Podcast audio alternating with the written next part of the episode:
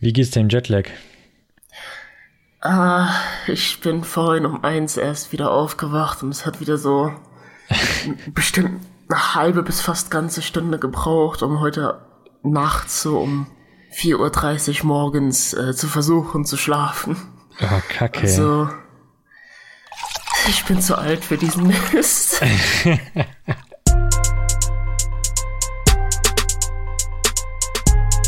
Development environment. Development environment. Development Environment. Development Environment. Development environment. Development environment. Development Environment.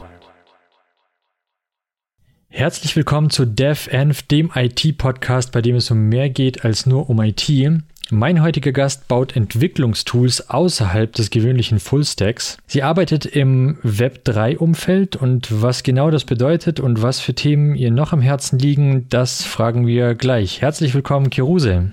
Hi, hi. Freut mich, dass es geklappt hat. War nicht ganz einfach, als wir, als ich dich das erste Mal kontaktiert habe, warst du gerade äh, in den USA. Genau, arbeitsmäßig sogar. Ja, cool. Ja, darüber, darüber sprechen wir gleich. Dann hat es noch ein bisschen gedauert, bis, bis du von deinem Jetlag runtergekommen bist und wir dann geschafft haben, einen Termin zu machen. Aber freut mich sehr, ähm, dass geklappt hat. Freude ganz meinerseits. Bin sehr gespannt gewesen auf den Tag heute. Ja, bin gespannt, was wir heute rausfinden. Vielleicht ganz kurz zur Person. Ähm, Kiruse ist nicht dein richtiger Name, sondern das ist dein, dein Twitter-Handle.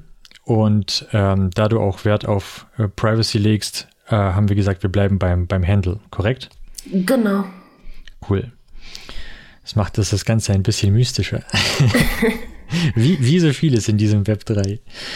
Ähm, wa- was, was hast du denn so bisher gemacht oder wie war überhaupt dein, dein, dein Werdegang? Ui, äh, Wie bist du in die Entwicklung gekommen? Fragen wir doch mal so. Tatsächlich ähm, mit Web3 und den ganzen Blockchain und Krypto-Zeugs habe ich mich eigentlich erst vor zwei Jahren so in etwa wirklich äh, angefangen mit auseinanderzusetzen, auch wenn ich bereits vorher durch einen damaligen Klassenkamerad vor vielen, vielen Jahren schon wusste, dass Bitcoin existiert. Ich erinnere mich noch ganz genau, dass manchmal in den Pausen zwischen den Klassen mein Klassenkamerad mit mir reden würde und sagen würde, von wegen, äh, Bitcoin ist jetzt 25 Euro oder sowas. Und zu dem Zeitpunkt damals habe ich noch nicht 100% verstanden, worum es eigentlich bei der Technologie geht und dachte nur, ach ja, Investmentzeugs, da bin ich sowieso noch viel zu jung für oder sowas. Ich könnte mich wahrscheinlich sowieso auf keiner Plattform anmelden, um Bitcoin zu kaufen und dies und jenes und Ach, witzig. Das war 2012, 2014 sowas, oder? Äh, Bitcoin selbst ist schon 2009 ähm, ja, veröffentlicht worden, released worden. Ähm, aber ja, zu dem Zeitpunkt war es dann doch schon in Richtung ja, 2012, so den Dreh. Krass. Und wenn ich mich nur ein bisschen mehr mit der Thematik beschäftigt hätte, dann wäre ich heute vielleicht Millionärin, weil ich einfach damals aus Jux und Dollereien einen Miner hätte laufen lassen.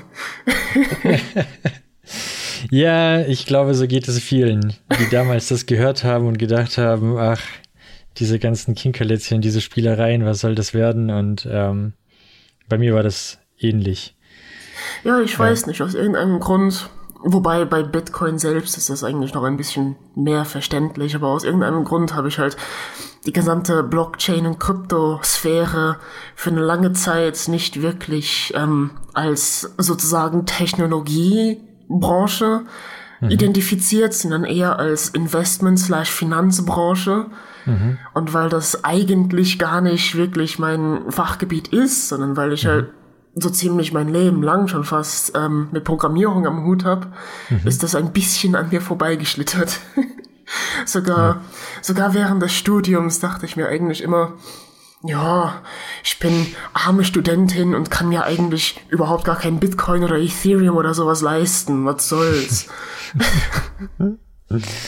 Ja, ja, aber zumindest hast du es jetzt für dich realisiert. Ich glaube, da sind auch, also für mich ist das nach wie vor alles äh, ein Buch mit sieben Siegeln und ähm, das meiste, was ich davon mitbekomme, also ich habe es dir schon mal in unserem Vorgespräch gesagt, das wirkt für mich auf mich immer noch alles sehr scammy.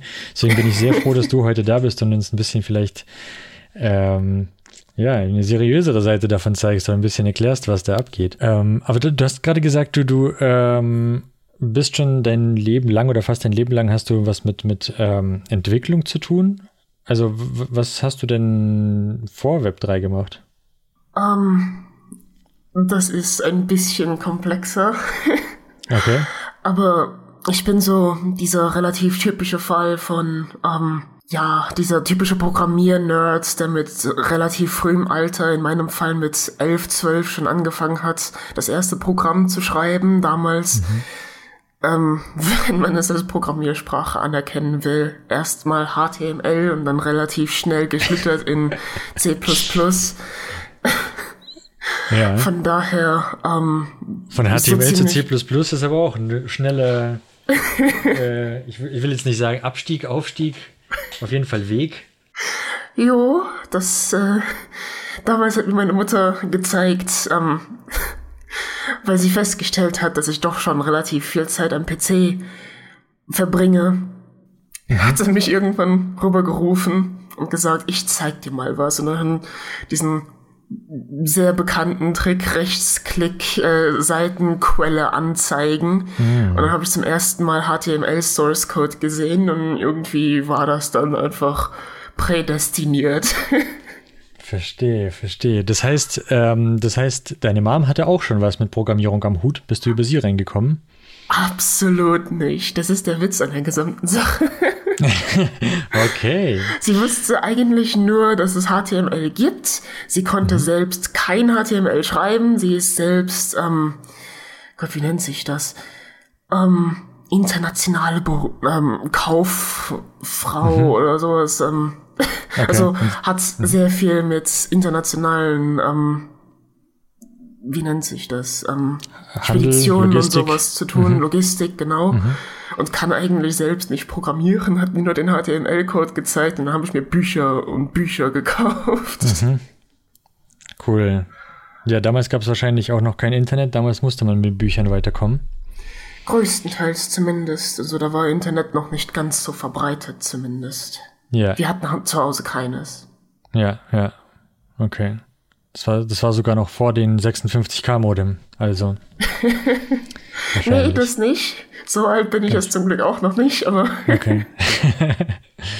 ja, du, also ich glaube, als ich elf war, hatten wir da schon Internet. Ich frage, ja, wahrscheinlich gerade so diesen 56K-Modem mit, da gab es noch den Silver Surfer und die Eltern haben noch drauf geguckt, dass man nicht allzu lange im Internet sitzt, weil jede Minute hat gekostet.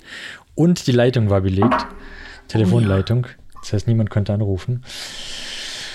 Ja, okay.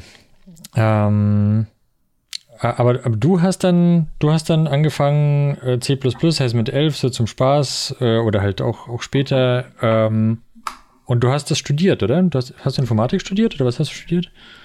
Ähm, ich habe zuerst versucht, ein, wie nennt sich das, ein theoretisches Informatikstudium zu mhm. machen in mhm. Aachen. Mhm. Da habe ich zu dem, also in der Nähe von Aachen habe ich zu dem Zeitpunkt gewohnt.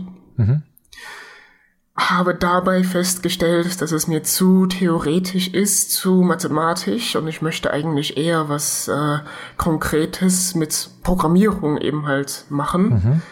Und habe mir dann ein Studium im Game Development gesucht in Heidelberg. Mhm. Okay. Und das dann auch tatsächlich zu Ende geführt. Also so oder so, ähm, was Studiengänge betrifft, gibt es meines Wissens nach nur sehr wenige Unis und Hochschulen, die sowas in Sachen Blockchain überhaupt anbieten. Ich kenne eine in Frankfurt, die allerdings eher auf die finanziellen Aspekte und die Konsequenzen für zum Bleistift die EU und den Euro ausgelegt ist. Da kriege ich re regelmäßig Newsletter von, von wegen digitaler Euro wird jetzt besprochen und dies und Aha. jenes aber Technologie selbst wird da, glaube ich, auch nicht wirklich beigebracht. Ja, cool. Okay, das heißt, du hast, du hast ähm, Game Development studiert und hast dann auch als Game Developerin gearbeitet? Nee. Okay. Denn ähm, im Endeffekt habe ich während des Studiums gemerkt, Game Development ist sozusagen meine Leidenschaft und ich möchte eigentlich nicht, dass meine Leidenschaft irgendwie von finanziellem Druck ähm, eingeschnitten wird. Also ich möchte zum Bleistift nicht, dass ich ein Game Design entwickle, auf das ich super stolz bin. Und dann dauert es, äh, also kann ich, was, weiß ich, verschiedene Deadlines oder sowas gar nicht einhalten und muss dann Features einschneiden. Und dieses eine Feature, auf das ich so stolz war, das ich eigentlich unbedingt haben möchte, ist im Endeffekt dann doch nicht im Spiel. Und dann kommt dann am Ende irgendwas raus, wo ich nur so, nur noch so halb stolz drauf bin. Ja. Das wollte ich alles im Endeffekt gar nicht. Ähm, und weil ich eigentlich, ähm, ja, sozusagen aus Eigeninitiative relativ viel mit Fullstack gelernt habe, bin ich im Endeffekt nach dem Studium als Freelance ursprünglich ähm, eben halt in Fullstack gegangen, aber habe im Endeffekt nur Frontend gemacht mit React. Das äh, sollte eigentlich auch gar nicht so passieren. Wie so oft ist im Leben. Genau, denn eigentlich, wie gesagt, sollte ich ähm, mit meinem KI-Professor zusammenarbeiten und Machine Learning machen. Aber irgendwie ist es dann doch nicht dazu gekommen und die haben mich im Endeffekt gefragt, hm, sag mal, kannst du eigentlich eine Mobile-App machen? Und ich habe denen eigentlich direkt gesagt, nee, kann ich nicht, habe ich bisher noch nicht gemacht. Ach ja, du machst jetzt mal bitte für uns eine Mobile-App. Hm, okay. Nett, dass ihr Und- gefragt habt. Und dann ähm, habe ich ähm, zuerst mit Android Studio rumgemacht. Äh, war mir allerdings zu blöd mit dem ganzen, ähm, wie soll man sagen, drumherum und alles und so viele verschiedene Dateien, die ich für eine kleine Änderung bearbeiten musste und habe dann im Endeffekt React Native gelernt und habe so dann eben halt ja React gelernt Ja, cool. und habe dann darüber relativ indirekt angefangen, eben einfach im Frontend-Bereich zu freelancen. Das heißt aber, das mit den vielen Dateien, das lag nicht am Android Studio, sondern am, am Java an sich, also an der Java-Architektur. Ähm, doch, es lag zum Teil auch an Android Studio zum Bleistift. Ähm, ja, dass lokalisierte Strings schon fast äh, vorausgesetzt waren und die ähm, UI-Struktur auch in zum Teil mehreren Dateien definiert wurde und dies und jenes. Und das war mir für ein Einzel, also für eine Ein-Frau-Projekt ähm, relativ aufwendig. Von daher dachte ich mir, das muss doch einfacher gehen. Verstehe. Okay, dann hast du gefreelanced bis, bis zu deinem Web 3 Job oder? So ziemlich. Okay. Ähm, unglücklicherweise wurde das sozusagen geprefaced mit, ähm, ich bin langfristig krank geworden. Hm. Ähm, chronische Gesundheitsprobleme oder wie auch immer das auf Deutsch heißt, Chronic Health Issues. Ähm, konnte für drei Monate sogar absolut nicht arbeiten. So schlimm ist das zum Teil geworden. Und habe mir dann eben halt versucht, ähm, beziehungsweise eigentlich gar nicht, es war ziemlicher Zufall. Ähm, witzigerweise ist die Web3-Community eigentlich so ziemlich vollkommen auf Twitter. So ziemlich jeder, der in Web3 halbwegs aktiv ist, ist auf Twitter unterwegs. Und das äh, involviert auch meinen Boss. Ja, witzig. Ich habe also lang über kurz gesehen, dass mein Boss lustigerweise einen React-Entwickler sucht, der auch sehr gut mit TypeScript ist. Das trifft auf mich zu. Also dachte ich mir, ach ja, warum eigentlich nicht? Ich probier's mal, ich habe nichts zu verlieren. Ja. Und ähm, ja, drei Interviews später bin ich dann eingestellt gewesen. Cool. Das ist, das ist das allererste Mal bei mir gewesen, dass ich äh, eine einzige Bewerbung rausgeschickt habe und dann eingestellt wurde. Das ist mir bisher auch noch nie passiert. Stark. Stark. Ja, ähm, aber hattest du denn überhaupt schon viele Jobs? Ich meine, du hast studiert, warst danach Freelancerin? Hast du, warst du noch irgendwo, hattest du irgendwelche Zwischenstationen noch oder? Ich habe als Werkstudentin in der Programmierung gearbeitet. Okay. Das hat zum Bleistift auch ABAP von SAP involviert. Okay. Okay. Cool. Und ich Oh, habe einmal bei McDonald's und einmal am Fließband tatsächlich gearbeitet. Aber oh, das. bei der Fließbandarbeit habe ich auch festgestellt, das war in der Druckerei, dass ich äh, gegen hohe Mengen von Druckertinte, Druckerschwärze dezent asthmatisch allergisch bin. War, kann ich mir vorstellen. War das in Heidelberg? Nee, das war Okay. in meiner, in Anführungszeichen, Heimatstadt, wo Okay. ich meine Schule abgeschlossen habe. Okay, alles klar. Ich dachte bloß, vielleicht war das irgendwie bei. Heidelberg ist ja auch für seine Druckereien bekannt. Hätte ja sein können. Verstehe, okay. Ja, cool. Ja, solche Jobs prägen einen zwar, aber haben jetzt erstmal nichts mit Programmierung dann ähm, am Hut. Jo, den Job habe ich, also sowohl den McDonalds-Job als auch den Druckerei-Job habe ich nicht lange behalten. Ja, War ja. nur Überbrückung.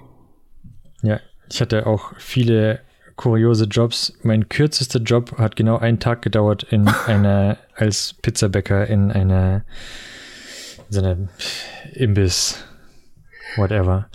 Das musst du jetzt aber auch ein bisschen näher erläutern, wie, wie nur einen Tag. Ja, ich bin reingekommen, die Leute waren super alle pisst. Ich habe mein, mein T-Shirt bekommen, weil alle da im selben, quasi im selben T-Shirt rumgelaufen sind oder in, in uniformiert. Dann hat man mir kurz gezeigt, wie man hier Pizzen backt. Und dann hat man gesagt, so, jetzt kannst du loslegen. Und ähm, äh, dann, ja, die ganze Atmosphäre war sehr strange. Und dann bin ich rausgegangen und habe gesagt, gut, tschüss. Doch nicht. Ich komme morgen übrigens nicht wieder. Ja, genau. genau so. Ähm, ja, da habe ich bereut, dass ich keine Schürze hätte, sonst hätte ich das wie bei Scarface einfach die Schürze noch so zusammen, zusammengeknüllt und weggeschmissen beim, beim Rausgehen.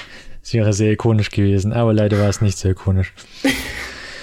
Ich habe sogar das T-Shirt anbehalten. Hast du das T-Shirt vielleicht sogar noch? Äh, ich glaube leider nicht mehr, aber ich hatte sehr, sehr lange Zeit noch. so, genau. Kleiner Sidestep zu meinen äh, vielen Vorjobs. Anyway, du äh, hast dann, du hast dann äh, in, in, da angefangen, wo du jetzt auch arbeitest. Ist das ein US-Unternehmen? Jo, und zwar sitzt das gerade in California, zumindest unser Headquarter. Allerdings sind wir ähm, momentan noch fully remote. In California selbst sitzt eigentlich nur unser CEO. Wir sind auch ein recht kleines Unternehmen. Wir haben, äh, Moment, wenn, wenn wir den CEO mit einbeziehen, haben wir vier Entwickler. Ja. Allerdings ist CEO natürlich ein wenig äh, mit anderen Dingen beschäftigt. Ja.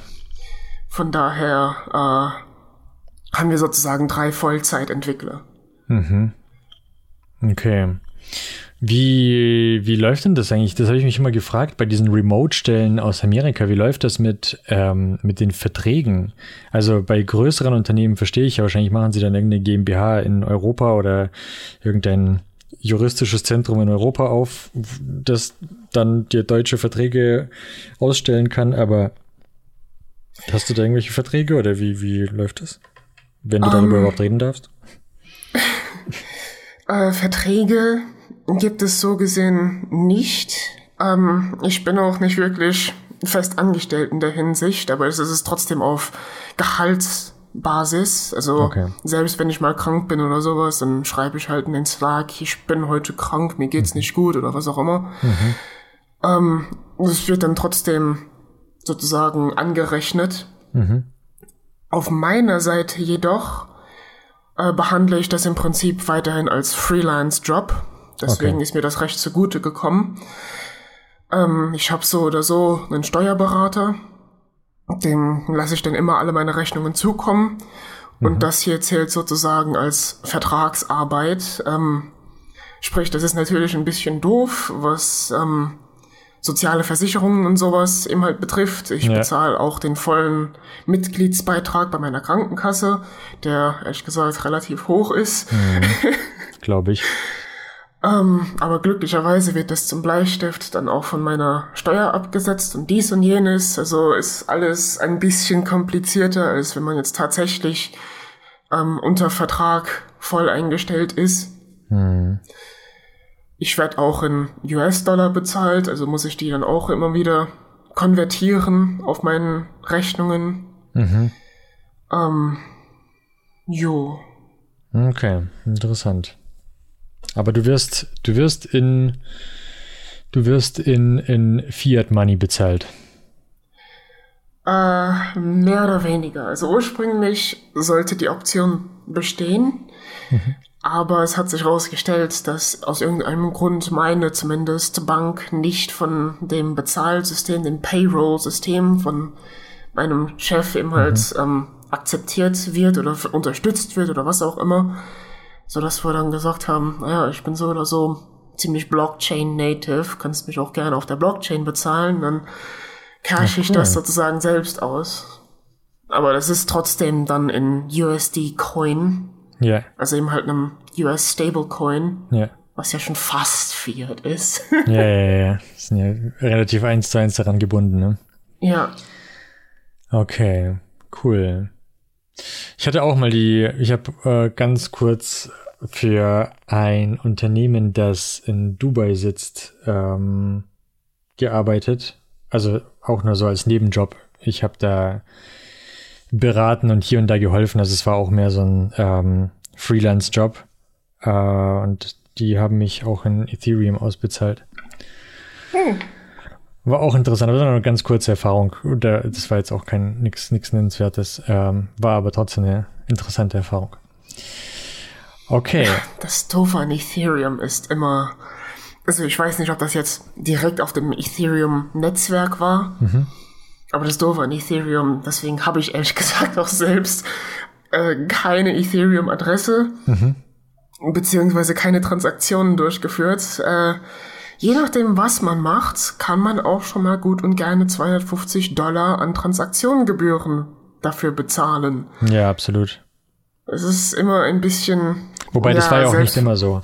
ja, selbst wenn man in, ähm, in DeFi, also in Decentralized Finance, irgendwas macht auf Uniswap, Alpine oder sowas, Ja, man kann, also kann man eigentlich damit rechnen, dass die Transaktionsgebühr alleine schon mal 5 Dollar sind und wenn du dann nicht mit, ja, nennenswerten Beträgen agierst, ha ähm, handelst, äh, Ja. lohnt sich das eigentlich so absolut gar nicht. ja, das stimmt. Nein, bei mir war es übrigens keine nennenswerte Beträge. Ähm, das, äh, keine Ahnung, wie die das damals gemacht haben. Aber ich glaube, das war auch noch zu einer Zeit, da waren die Transaktionen noch nicht so teuer, wie sie jetzt sind. Ich kann mir auch gar nicht, ich überlege gerade, war das überhaupt auf der Ethereum Blockchain? Naja, gut, wenn sie mit Ethereum bezahlt. Ich habe keine Ahnung, bevor ich mich hier, ich weiß es nicht mehr. Es waren auf jeden Fall keine nennenswerten Beträge und ähm, die äh, Transaktionskosten haben sie ja sowieso sie übernommen, von daher. Genau. Ähm, okay. Und das ist ein in Anführungszeichen Web 3 Unternehmen. Was, was bedeutet Web 3 eigentlich? Also was, was, was macht ihr da? Ja, äh, Oder wie definiert man ein Web 3 Unternehmen? Sagen wir es mal so, okay. Ähm, eigentlich ist Web 3 in Anführungszeichen der Nachfolger von Web 2. Da bin ich ehrlich gesagt nicht 100% ganz der Meinung. Ich glaube selbst, dass Web 2 und Web 3 zumindest für sehr lange Zeit koexistieren werden.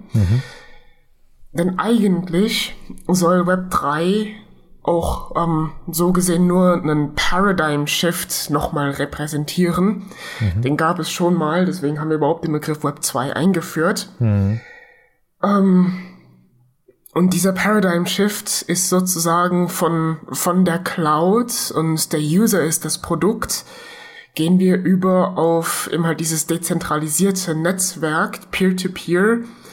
Und ähm, der User steht im Mittelpunkt, ist aber nicht mehr das Produkt. Das ist, das verstehen meistens viele synonym mit Blockchain. Und das ist aber nicht unbedingt der Fall.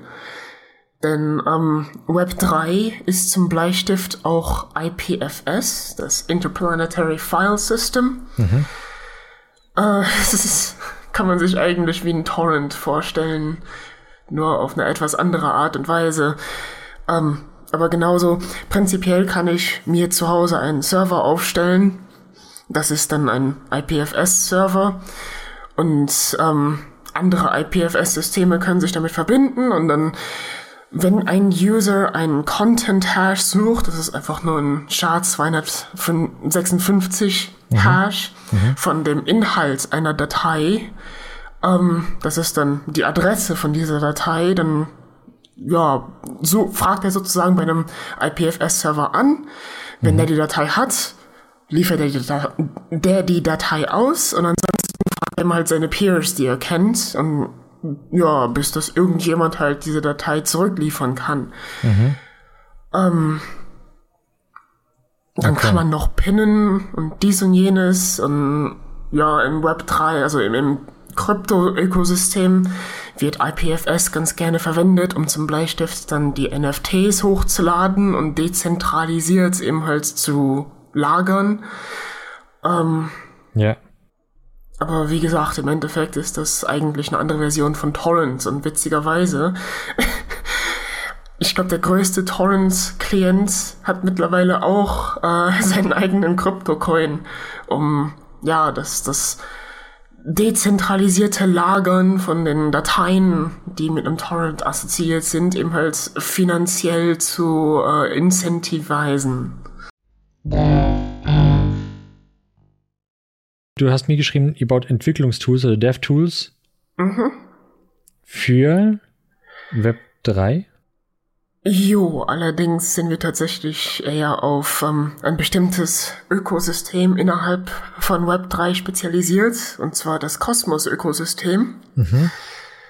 Ähm, da sind die Smart Contracts auch ein bisschen anders als bei Ethereum und der sonstigen EVM. Sprich, wir sind sozusagen eine Nische innerhalb einer Nische, innerhalb einer Nische. Ja. Auch das ist so dieses Geclusterte in Web 3.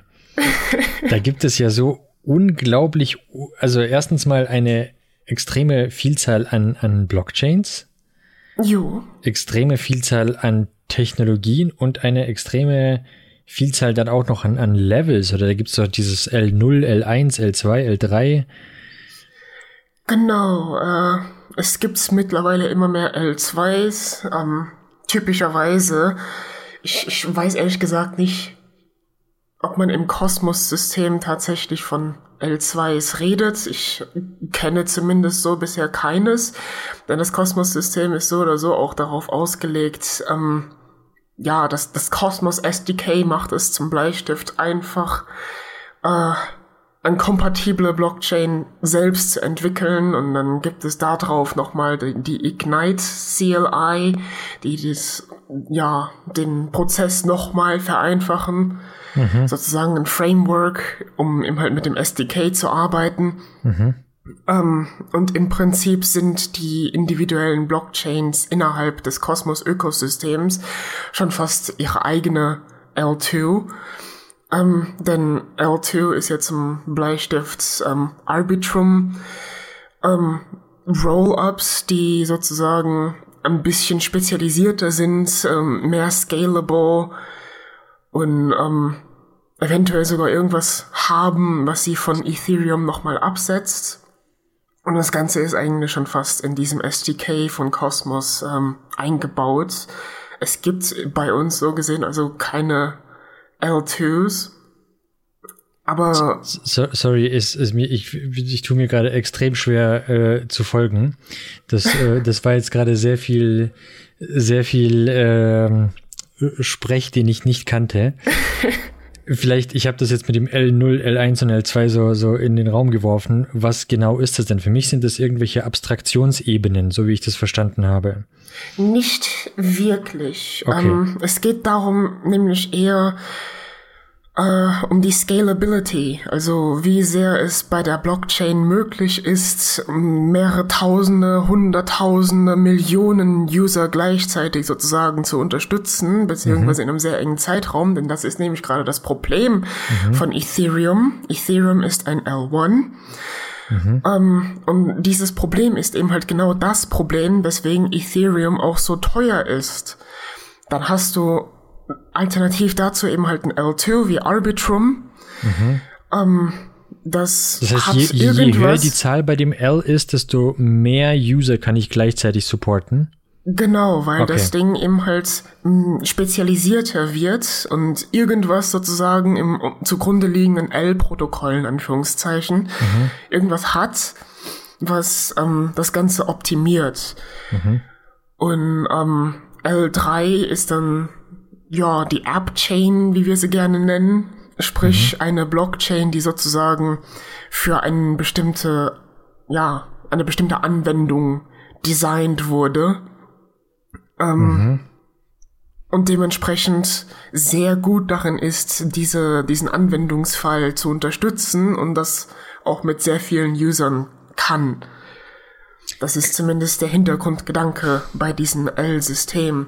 L0 ist dabei ein bisschen eine Ausnahme und ist meistens eher sozusagen die Kommunikation zwischen Blockchains. Das heißt, weil ich habe L0 oft im Zusammenhang mit IOTA gelesen und IOTA hat mal irgendwo geschrieben, dass man quasi auf eine IOTA-Chain zum Beispiel auch Ethereum oder was auch immer laufen lassen könnte und die haben sich immer als L0 gesehen. Da kenne ich mich jetzt ehrlich gesagt mit IOTA nicht genug aus. Okay. Aber ich denke mal, dass das relativ ähnlich gemeint ist, dass ähm, es sozusagen über dem L1 liegt und äh, übergreifend ist und sozusagen eben halt die, die äh, übergreifende Kommunikation ja, bietet. Mhm, mhm, mhm. Okay, das ist quasi der, der. Okay. Ähm, eine Frage. Können jetzt, also Ethereum ist, wenn wir jetzt mal, be- bevor wir jetzt da in, in die ganzen, in die ganzen Nischen abtauchen, nur um das nochmal verständlich zu machen, weil ich glaube, also ich, für mich ist das immer noch alles sehr abstrakt und ich verstehe es immer noch kaum. Und ich äh, hoffe, dass äh, wir den Zuhörern vielleicht das ein bisschen näher bringen können. Ähm, Bitcoin ist zum Beispiel eine Chain, dann gibt es ja noch diese, dann gibt es noch dieses BNB Mhm. von, von ähm, oh Gott, Binance. Mhm. Äh, Ethereum ist eine Chain, richtig? Genau. Und das sind alles, und diese Chains, die können aber nur L1, L2, L3, L0 sein. Also die haben jetzt nicht, es gibt nicht Ethereum auf L1, Ethereum mit L2, Ethereum mit L3. Nee. Okay. Also Ls, L2 sozusagen ähm, ist sogar so aufgebaut, dass es äh, im Falle von Arbitrum ähm, verschiedene Transaktionen, die eigentlich in dem separaten Arbitrum-Netzwerk stattfinden, bundelt, eventuell sogar noch komprimiert oder sonst irgendwas, irgend sonstige äh, Security-Lösungen sozusagen anwendet, um eben halt sicherzustellen, dass diese Transaktionen auch legitim sind. Und dann allerdings auf Ethereum sozusagen permanent festhält, dokumentiert. Somit ähm, leiht es sich sozusagen einen Teil der Ethereum Security für sich selbst. Deswegen baut das eine auf dem anderen mehr oder weniger auf. Und deswegen nennen wir es auch L2, weil es auf dem L1 Ethereum aufbaut. Okay. Binance Chain ist auch ein L1. Bitcoin wäre dementsprechend eigentlich auch ein L1. Und Okay. deswegen tun wir uns ein bisschen schwer im Kosmos eben halt L2 zu sagen. Denn wir haben eigentlich keine Chain, auf der andere aufbauen bisher. Und dieses ähm, Arbitrum, hast du es genannt? Genau. Das ist was genau? Nochmal? Das ist Eigentlich äh, Ethereum, nur in günstiger, wo Ethereum eben in halt verschiedene Transaktionen gebundelt werden. Also ich weiß ehrlich gesagt nicht 100%, welche Unique Selling Points Arbitrum hat. Aber Scalability ist definitiv eines davon. Aber das hört man auch oft. Also, ähm, ich, wie gesagt, ich bin, sorry, ich muss das jetzt mal ganz kurz hier äh, äh, nachrecherchieren, dieses Arbitrum. Würde mich einfach interessieren, das mal anzugucken.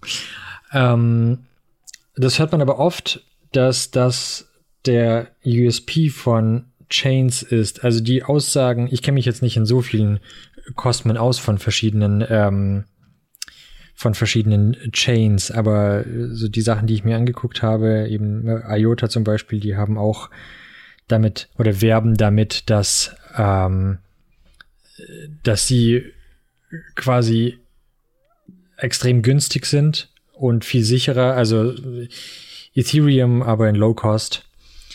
Ähm, okay, ich ähm, interessant, interessant. Also was man von Ethereum, wollte Ethereum das nicht auch lösen?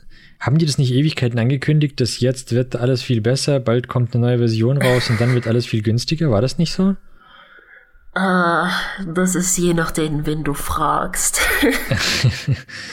Okay. Ähm, Ethereum hat tatsächlich eine Roadmap, auf der The Merge stand. Ähm, allerdings stehen darauf auch verschiedene Dinge. Ich glaube unter anderem einen Meilenstein, den nennen sie irgendwie The Splurge oder sowas und sonstige Urge Sounds und davon gibt es vier an der Zahl. Und The Merge ist einer dieser großen Updates, die alle so angepriesen haben und danach soll Ethereum ja so viel günstiger sein. Das ist allerdings nicht der Fall. Das ist irgendein ein späteres Update. The Merge war jetzt eigentlich eher darauf fokussiert, von Proof of Work wegzumigrieren, was so viele Menschen ja so schädlich fanden, weil es ja so umweltfeindlich und schädlich sei. Weil es viel Energie verbraucht, um den. Genau, und als das tatsächlich passiert ist, ähm, hat Vitalik, der sozusagen Vater von Ethereum, Ja. ähm, gepostet, durch dieses Update verwendet die Erde jetzt irgendwie 0,3% weniger Strom oder sowas. Also die gesamte Welt. Okay. Ähm, der ist ja auch eine schillernde Persönlichkeit, aber Oh ja. ohne jetzt darauf weiter einzugehen, das mag ja jeder für sich entscheiden. Ähm, wie, also ich glaube, technisch äh, brauchen wir da nicht tiefer einzusteigen. Das wird jetzt den Rahmen sprengen, ähm, Web 3 zu erklären. äh, ich fällt mir nach wie vor sehr schwer, da, da mitzukommen. Ähm, aber du hast vorhin mal gesagt, dass du das Gefühl hast, Web 2 und Web 3 werden noch lange koexistieren. genau. Glaubst du, dass Web 3, also dass man, dass man das, also ich habe das Gefühl, dass die für immer koexistieren werden, weil ich habe nicht das Gefühl, dass Web 3 irgendwie das Internet, wie es jetzt ist, ablösen könnte.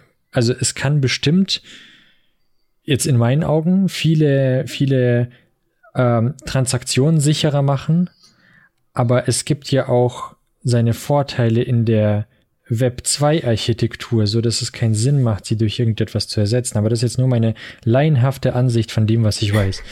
Hast du da eine andere Ansicht drauf? Tatsächlich eigentlich nicht. Ich habe nur gesagt, für eine lange Zeit, weil, naja, ich kann halt auch nicht in die Zukunft sehen. Aber wenn du mich so fragst, ja, ich sehe jetzt ehrlich gesagt auch keinen Grund, warum Web3 irgendwie ähm, so die die Cloud-Services wie irgendwie Google Drive oder sowas ersetzen sollte. Das, dafür hätten wir momentan noch nicht einmal die Möglichkeiten. Was für Probleme könnte man mit Web 3 lösen? Also was, was für, ähm, was für Probleme löst es, ja? Das ist eine sehr äh, geladene Frage. Sehr viele Leute behaupten ja gerne, äh, Web3 bzw. Blockchain ist ein Problem, äh, ist eine Lösung, das noch auf sein Problem wartet. Okay. Der Meinung bin ich nicht ganz. Aber ähm, ich hätte auch eigentlich gerne ein Beispiel. Aber dieses Beispiel ist auch irgendwie suboptimal. Also, äh, äh, es gibt Ja? es gibt eine Blockchain, die nennt sich HNT Helium Network. Falls das irgendjemanden weiter interessiert, die ist äh, momentan ein wenig am Zusammenbrechen. Ja. Deswegen suboptimal. ja, ja, ja. Die kenne ich. Ähm. Die haben sehr lange damit geworben, dass man sich einen äh, Router aufs Dach klemmen soll und sehr viel Geld damit verdienen. Genau. Äh, jetzt äh, stellt man, also hat man allerdings schon seit längerer Zeit festgestellt, dass das Geld, was man damit verdient, eigentlich sozusagen von anderen Leuten, von anderen Router-Betreibern mehr oder weniger kam. Und das ist alles im Endeffekt ähm, unbeabsichtigt, muss man eigentlich sagen, aber eventuell war das dann das, was die, das, das Team dahinter sozusagen angetrieben hat. Ähm, aber ist so natürlich aus menschlicher Perspektive schwer zu sagen. Ja. Aber aus technischer Perspektive unbeabsichtigt. Alles irgendwie doch ein Ponzi-Scheme geworden. Unbeabsichtigt ein Ponzi-Scheme geworden, das klingt gut. Ja, weil im Endeffekt, ähm, wenn du einen solchen Router aufsetzt, ähm, musst du dafür eine Gebühr bezahlen. Wenn du den Router an eine andere Stelle verschieben willst, musst du dafür eine Gebühr bezahlen. Das geht ans Netzwerk, sprich, das geht dann an die anderen Leute. Und dann, als das ganze Netzwerk explodiert ist, ähm, haben immer mehr und immer mehr Leute Router aufgesetzt. Aber da jetzt so langsam, zumindest in einigen größeren Städten in den USA, das äh, Netzwerk ein bisschen saturated äh, ist, fangen jetzt eben halt an, diese Nutzung ähm, abzunehmen, weil die Leute halt nicht mehr Router aufsetzen. Ähm, ja, also tatsächliche Nutzung von Endbenutzern gab es dann anscheinend relativ wenig, aber das möchte ich schon fast behaupten, ist eigentlich eher ein Problem seitens des Managements gewesen, denn ich habe ehrlich gesagt nicht sonderlich oft irgendwie gehört von wegen Workshop, um auf HNT äh, irgendwas zu deployen oder sonst irgendwas. So Das stimmt. arbeitet man mit HNT, so macht ihr eure eigene super tolle App mit HNT Das stimmt. nirgendwo gesehen. Es ging eigentlich immer nur um den Token und äh, betreibt deinen eigenen Miner. Also irgendwie, Ja, meiner genau. Meinung nach, ist da einfach etwas Marketingtechnik sehr falsch gelaufen. Aber was hätte man damit? Also hast du dich damit so tief befasst, dass du jetzt sagen kannst, was man damit hätte ähm, umsetzen können? Äh, das Interessante an diesem Netzwerk war ja gerade, dass ähm, der ja Krypto sozusagen es ermöglicht, das ähm, ja das große Problem in Angriff zu nehmen, dass entweder man braucht halt bereits sehr viel Geld, um das Netzwerk aufzuziehen, oder du brauchst eben halt die Aktivität, die bereits im- Netzwerk existiert, um Leute anzuziehen, um damit das Netzwerk auszubauen. Ja.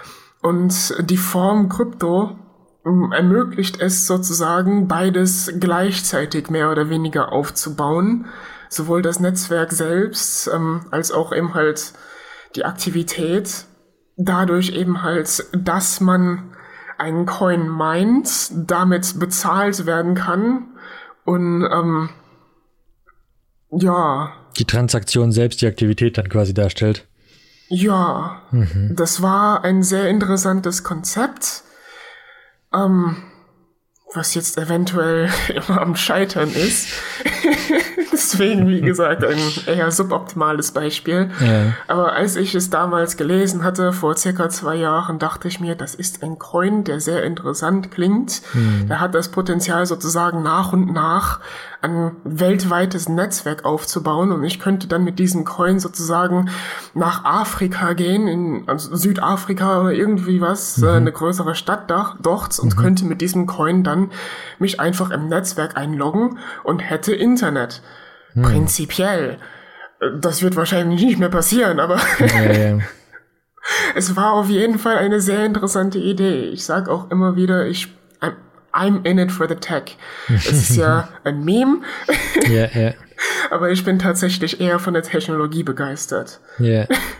Okay. Okay, interessant.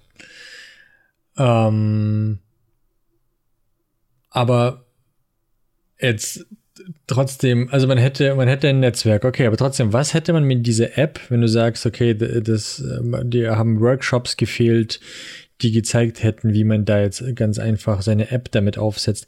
Was hätte diese App denn mit, mit ähm, in diesem Helium-Netzwerk machen können? Also wofür, wofür wäre das gut gewesen?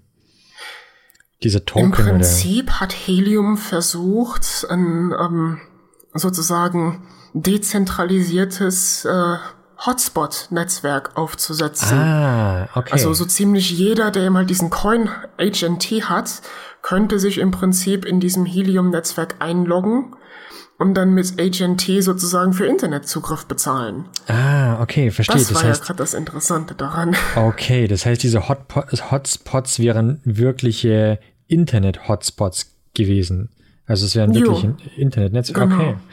Ah, cool. Nur basieren die auf einer Technologie, die eben halt erfordert, dass man einen relativ teuren Miner verwendet dafür. Ja. Verstehe. Das heißt aber, im Großen und Ganzen geht es bei Web3 und bei Krypto immer um Authentifizierung. Dass man etwas authentifiziert. Also, dass man sich selbst als Besitzer von etwas authentifiziert oder dass man, dass sich ein Service irgendwo authentifiziert oder darum geht es zumindest in Blockchain slash Krypto. Bei Web3, also Web3 ist ein wenig allgemeiner als das. Web3 ist eigentlich nur Dezentralisierung. Bei der Dezentralisierung, bei dem Stichwort, da habe ich auch immer ein kleines Problem. Ich verstehe, dass es dezentralisiert, also, nein, ich verstehe es nicht im Endeffekt, ähm, wenn ich ganz ehrlich bin. Ähm, also, im, weil am Ende läuft es doch trotzdem alles, also egal wie dezentralisiert wir das machen, es läuft doch alles auf äh, AWS oder auf irgendwelchen Netzwerken, also auf irgendeine Plattform muss es ja laufen. Und vieles, was ich davon bisher gesehen habe, da wo ich reingeguckt habe, was da unter der Haube ist, war oft AWS. Und AWS steht für mich für das, das böse zentralisierte Internet schlechthin.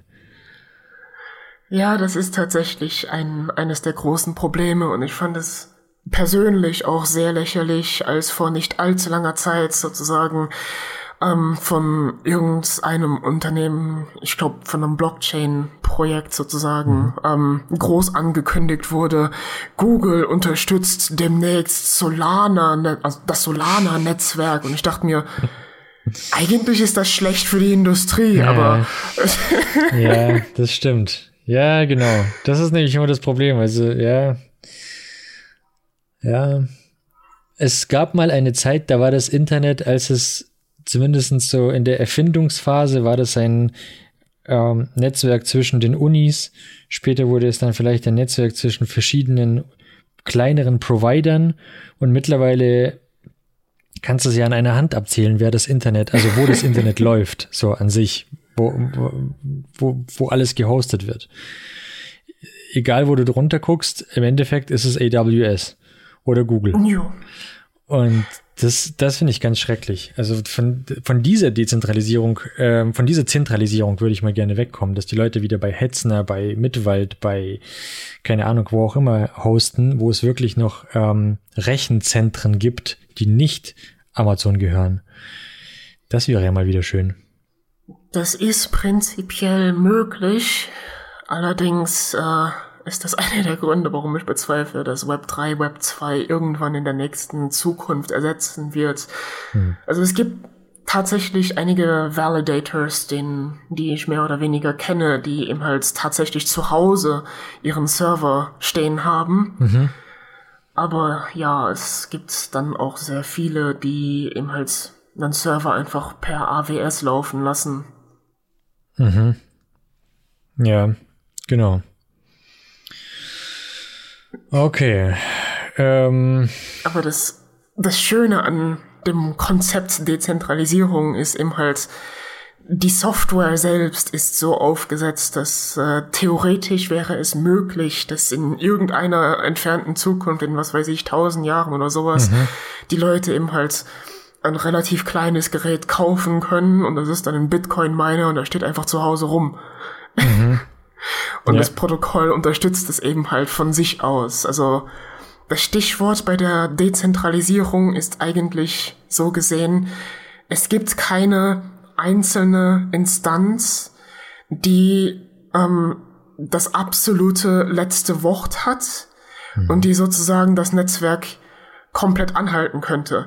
Wenn jetzt AWS zum Bleistift sagen würde, wir verbieten ähm, Bitcoin-Miner, wir verbieten, ja gut, es würde wahrscheinlich sowieso keiner auf die Idee kommen, Bitcoin auf AWS zu meinen, aber wir verbieten Validators von Ethereum oder sowas, heißt das im Endeffekt noch immer nicht das Ende von Ethereum, denn es gibt wahrscheinlich zumindest ein paar Validators, die eben halt nicht auf AWS laufen und das Netzwerk dann in so einem Fall eben halt weiter am Laufen halten. Ja, okay. Der, der Gedanke ist, ist schön. Der Gedanke ist schön. Ist halt tatsächlich Wie gut das in der Praxis letzten Endes aussieht, äh, sei mal dahingestellt.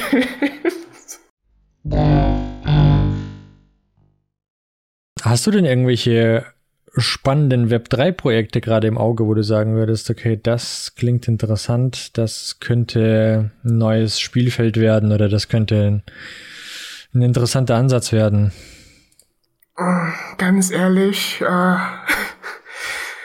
I'm in it for the tech, aber die Tech, die mich interessiert, ist das, was eher noch kommen wird in der Zukunft. Oh. Momentan, deswegen ist dieses Feld ja auch so stigmatisiert, kann man schon regelrecht sagen. Von wegen, ähm, alles ist ein Ponzi-Scheme, alles ist ein Rockpull und dies und jenes. Ähm, DeFi, also Decentralized Finance, ist halt momentan noch immer eines der zwei großen Felder. Eventuell kommt demnächst noch ein drittes großes Feld, das Metaverse hinzu. Ähm, und das letzte große Feld sind im Endeffekt NFTs, die ziemlich eng mit dem Metaverse verbunden sind. Ähm, wenn ich mir die, die Landscape momentan so anschaue, gibt es ehrlich gesagt kein Projekt, wo ich sagen würde, das hat Potenzial dazu, dass es von Millionen von Deutschen zum Bleistift explizit verwendet wird. Also ich sehe so noch kein Projekt, was sozusagen Real-World-Use hat Ja. und ähm, was eben halt Mass Adoption erreichen wird, weil im Endeffekt alles äh, DeFi, NFTs und Metaverse ist, was ein wenig enttäuschend ist. Es gibt schon ein Projekt, das nennt sich Theta. Das ist Wie- wie- ähm, wie im? Prinzip Theta, wie immer der griechische Buchstabe. Ah, okay. Mhm. Ja, Theta. ja. Ähm, das ist relativ interessant. Das ist im Prinzip dezentralisiertes Twitch oder dezentralisiertes YouTube-Streaming. Das ist, zumindest als ich das letzte Mal reingeschaut habe, noch im Ausbau, noch in der Entwicklung.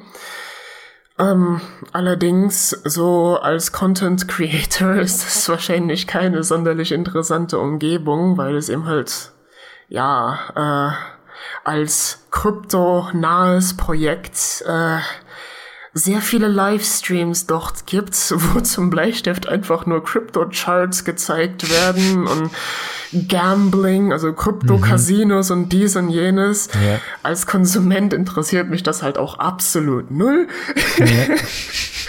Aber immerhin, die NASA hat einen permanenten Livestream dort. Interessant. Also es gibt immer wieder mal interessante Projekte, aber wie gesagt, ähm, nichts, wo ich jetzt sagen würde, das hat Potenzial, äh, Mass Adoption irgendwie in nächster Zeit zu erreichen. Kennst Leider. du, kennst du, oh Gott, wie heißt das? Kandau? Kandau.io? Das ist irgendwie, die versprechen ein ähm, Social Media, also soll ein, ein Social Media Netzwerk werden, eine Social Media Plattform, in der du aber quasi mit dem Kandau Coin den Wert eines Content Creators bestimmen kannst. Also wo jeder Hm. User quasi sein Coin hat oder beziehungsweise seine Währung hat und ähm, wie auch immer mit seinem mit seiner Aktivität den Wert von sich selbst oder beziehungsweise seinem Anteil steigert. Aber ich habe nicht wirklich verstanden, wie das funktionieren soll und ob das wieder nur Scam ist. Also Ja, es gibt einige, ein paar zumindest Projekte, die versuchen, Real-World-Use sozusagen zu machen. Ähm, in der Hinsicht wäre ich insbesondere vorsichtig, denn auf meiner Twitter-Timeline, im, ja, außerhalb von Web 2 sogar, ist mal ein Coin rumgegangen, ähm, beziehungsweise ein Web 3-Projekt, das sich BitCloud nennt. Ähm, es gibt sogar ein Video von CoffeeZilla darüber. Das ist sozusagen ein YouTuber, der sich darauf spezialisiert, Web3-Scams ähm, aufzudecken. okay. Ähm, BitCloud, ich hab's mir damals angeschaut. Ich dachte mir, this reeks uh, of Scam. da waren irgendwie, ich konnte mir nicht 100% erklären, wie das so erfolgreich war, aber direkt auf der Frontpage sozusagen ähm, haben sie es erklärt mit, es gibt einige Persönlichkeiten, ähm, wo wir einfach verhindern möchten, dass die Leute sozusagen sich als diese Persönlichkeit ausgeben und dann davon profitieren. Und im Endeffekt haben sie dann selbst diesen blöden Coin verkauft von dieser Persönlichkeit zum Bleistift Elon Musk, der dieses, diese Blockchain oder was auch immer nie verwendet hat. What? Und dieser blöde Coin pro Coin war dann schon irgendwie 1000 Dollar oder sowas wert. Und äh, ja, das äh, klang alles sehr dubios für mich.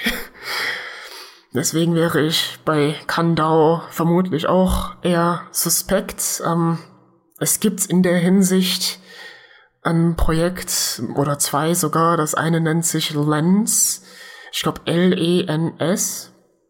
Lens Protocol, Lens Network. Da gibt es auch ein paar von meinen Web3 Twitter-Accounts, denen ich folge, die da drin sind. Das ist allerdings recht exklusiv momentan, was ich ehrlich gesagt für einen Fehler halte. Ähm, denn das ist eben halt einer der Gründe, warum im Endeffekt ich so gesehen kein Web3-Projekt sehe, das Mass Adoption Potenzial hat. Da tun sie sich selbst mehr weh, denke ich. Ähm, ich kann da zum Bleistift noch nicht rein, was ganz interessant ist, weil ich ja dann doch relativ groß unterwegs bin in Web3. Ja. Ähm, es gibt da noch, ähm, Gott, wie heißen sie nochmal?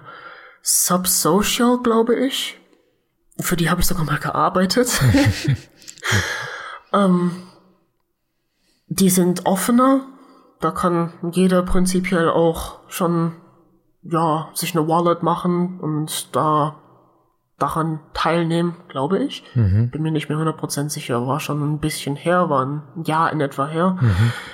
Ähm, es sind beides soziale Netzwerke, allerdings ohne diesen Wertecoin, nenne ich es jetzt mal. Die könnten interessant werden, aber Subsocial ist zum Bleistift, zumindest als ich daran mitgewirkt habe, so jung noch gewesen, dass es ziemlich schwierig war, äh, daran zu arbeiten und dass man gesehen hat, als Entwickler zumindest, dass es da noch sehr viel Entwicklungsbedarf gab. Ja, ja, verstehe. Und dann gibt es noch einen Coin, der eventuell ganz interessant sein könnte, beziehungsweise ein Projekt eher, kein Coin. Ich weiß nicht, ob sie einen eigenen Coin dafür haben, vermutlich. Ähm, da bin ich aber auch skeptisch. Und zwar t.xyz, glaube ich. Moment, lass mich mal kurz nachschlagen. Also einfach nur ein T, oder wie? Wie der T, nur Ach so. halt das englische Wort. Okay, ja. t.xyz ähm, will im Prinzip sowas wie NPM aufbauen, nur dass irgendwie noch eine Komponente mit reinkommt, um zu bemessen, wie viel finanziellen Impact ein Open Source Projekt zum Bleistift in einem Closed Source Proprietary Pro Projekt hat. Um sozusagen zu ermitteln, wie viel schuldet jetzt, äh, wenn A Amazon mein Open Source Projekt verwendet für ihre eigenen AWS-Systeme oder wa- wie auch immer, wie viel schulden die sozusagen mir? Ja. Okay. Krass. Klingt interessant, aber ich habe bisher noch nicht entdecken können, wie sie das überhaupt realisieren wollen. Ja, verstehe. Interessant. Hallo Friends. An der Stelle musste ich die Folge wegen einem kleinen privaten Notfall leider abbrechen. Nichtsdestotrotz haben wir mit der Aufnahme am nächsten Tag weitergemacht und haben noch über ein anderes wichtiges Thema, das Kiruse sehr am Herzen liegt, geredet, und zwar Privacy im Internet. Die Folge ist ebenfalls sehr spannend geworden. Ich empfehle euch sehr, die sich auch reinzuziehen. In diesem Sinne, viel Spaß. Development environment. Development environment. Development Environment. Development Environment. Development environment. Development environment. Development environment. Development Environment.